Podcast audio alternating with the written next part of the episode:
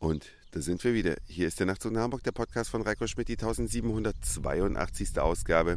Ich freue mich ganz sehr, dass ihr wieder mit dabei seid bei der zweiten Urlaubsfolge hier aus diesem südlichen Land. Ich denke, die meisten haben es erraten. Was soll man da auch noch sagen?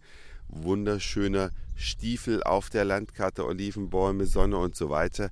Italien, da wo die Deutschen seit Generationen gerne in den Urlaub fahren. Wir ja mit unserem Nachbarn er ist ja Italiener, sie ist Deutsche und sie machen hier ihren jährlichen Familienbesuch. Die erste Woche machen wir allerdings ohne Familie gemeinsam mit den beiden und dann werden sich unsere Wege trennen. Wir sind in einem Bereich Italiens, da waren noch nicht so viele von meinen Freunden, nämlich quasi da, wo der Absatz des Stiefels beginnt. In Apulien Städte wie Bari, Monopoli, Lecce. Viele haben es vielleicht noch nicht gehört, aber sind absolut sehenswert gewissermaßen die Ostküste der Italiener. An der Westküste sind ja viele schon gewesen, ob das nun in der Toskana ist oder ob das in Rom oder Neapel ist. Alle fahren sie immer dahin. Man kommt mit German Wings auch ganz direkt hier nach Bari, das schreibt sich ohne H, und kann dann von da aus diese Seite Italiens erkunden. In Bari, wo wir quasi auch gelandet sind, gibt es eine Altstadt, die also sowas von gewaltig ist, denn sie besteht aus Marmor. Die Autos fahren über schwarzen Marmor, das sind die Straßen, und die Touristen laufen über die weißen Bodenplatten, die auch aus Marmor sind. Allerdings nicht nur die Touristen, sondern auch die Einwohner Baris, eine bedeutende Hafenstadt an der Adria. Und ich sitze hier, das könnt ihr leider nicht sehen. Doch, ihr könnt sehen. Doch, gelogen. Ihr könnt es sehen im Facebook äh, von Nachtzug nach Hamburg, aber natürlich auch in der App von Nachtzug nach Hamburg. Diejenigen von euch, die die Nachtzug nach Hamburg App installiert haben, die es ja für iPhone und Android gibt, könnt äh, ihr euch das gerne anschauen. Ich sitze vor einer vielleicht über 100 Jahre alten Olive, einem Olivenbaum, und da ist eine behauene Steinplatte als Bank improvisiert ganz, ganz schön, strahlt eine unendliche Ruhe und Gemütlichkeit aus. Und diese braucht man hier auch, um letzten Endes sich im Urlaub zu erholen. Und wo wohnt man hier eigentlich? Natürlich gibt es Hotels, natürlich gibt es Airbnb, aber hier in dieser Gegend gibt es auch Maserien. Was ist eine Maseria?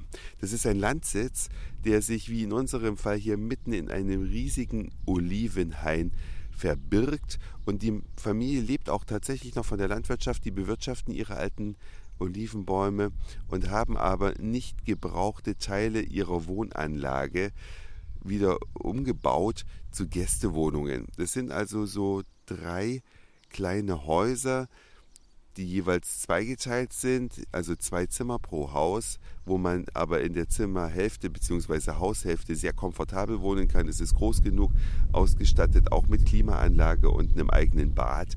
Also sehr, sehr schön und man bekommt hier vom landwirtschaftlichen Betrieb eine Menge mit. Es gibt hier Kaktusfeigen, die angesprochenen Oliven, es gibt Granatapfelbäume und man erlebt hier quasi, dass die Hand, äh, Haupteinnahmequelle die Landwirtschaft ist und die Touristen natürlich auch hoch willkommen sind, aber eben die Nebeneinnahmequelle darstellen. Man sitzt dann auch mit der Familie gemeinsam beim Frühstück oder auch beim Abendessen. Das muss man mögen.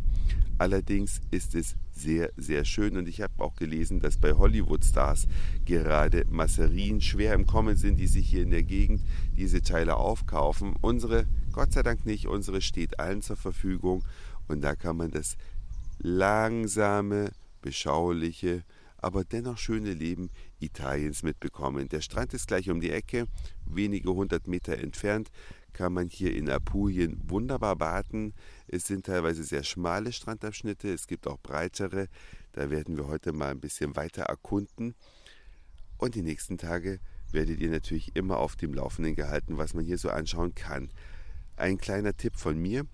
Wenn ihr mal hier in Apulien seid, ein Abstecher nach Locorotondo, so heißt es mit C geschrieben, lohnt sich. Es ist die süßeste Kleinstadt, die ich bisher je überhaupt gesehen habe.